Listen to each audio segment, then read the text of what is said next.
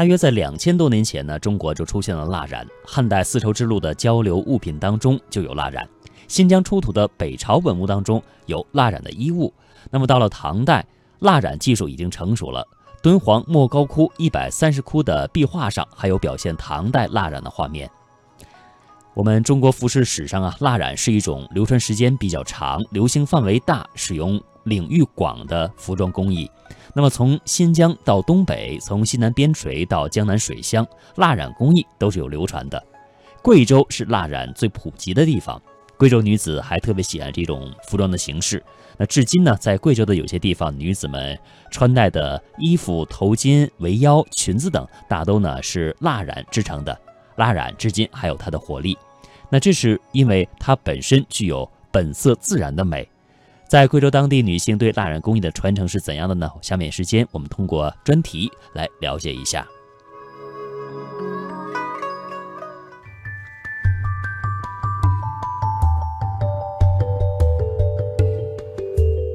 蜡染是丹寨的绝技。丹寨县是以苗族为主体的多民族聚居区，在长期与外界隔绝的环境中，这里的居民逐渐形成了自给自足的生活方式。古老的蜡染技艺因此得以保留下来。按照苗族的习俗，所有的女性都有传承蜡染技艺的义务，每位母亲必须教会自己的女儿制作蜡染，所以。苗族女性自幼便学习蜡染的技艺。所谓蜡染，简单来说，就是用融化的蜂蜡做墨，把花纹点绘在布匹上，然后再将布匹放入靛蓝染料缸中浸染。于是有蜡覆盖的地方，自然就染不上颜色。待到布匹染好，除去上面的蜡斑后，一幅幅留白的美丽图案便展现在眼前。从原料上看，蜡染对面料没有特殊要求，棉、麻、丝、毛织物都能采用。仿染材料也不拘于特定品种，通常是用树脂和蜂蜡。作为我国最古老的纺织品着色工艺，蜡染起源于春秋战国时代，流行于汉唐，兴盛于宋元，至今已有两千多年的历史。传说在很早的时候，一位苗族姑娘在漂染土白布的时候，不小心把一罐蜂蜡打泼在白布上，白布漂染洗净后，出现了白色皲裂的美丽花纹。聪明的姑娘领悟到蜂蜡能防染，于是她用蜂蜡将花卉、虫鸟点绘在白布上，浸染成花布，做成衣裳。随着这一染布方法的广泛传播，逐渐形成了蜡染艺术。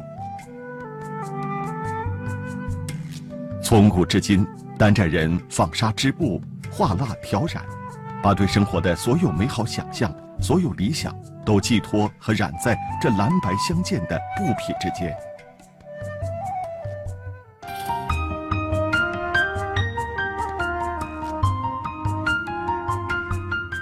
丹寨蜡染的制作工艺可以分为点蜡和画蜡两种。点蜡是以圆点排列为虚线，再由虚线组成图案；画蜡则以线和块面来描绘图案。所有的图案可以分为几何纹样和自然纹样两大类。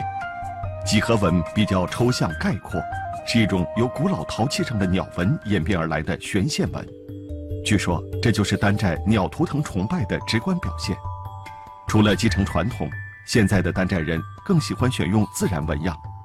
纹样多以自然界中的花鸟虫鱼为素材，随心所欲的创作，造型生动，富于夸张，特别是鸟的变化最为丰富，想象力异常大胆，简练传神，富有童话般的梦幻色彩。丹寨蜡染还有一个绝活，冰纹。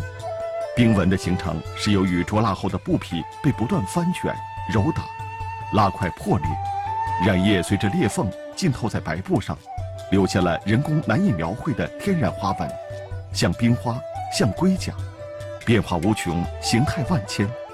这种冰纹类似瓷釉烧制过程中的开片，两块同样图案蜡染布料，冰纹却如人的指纹般绝不相同，颇有种抽象画派的美感。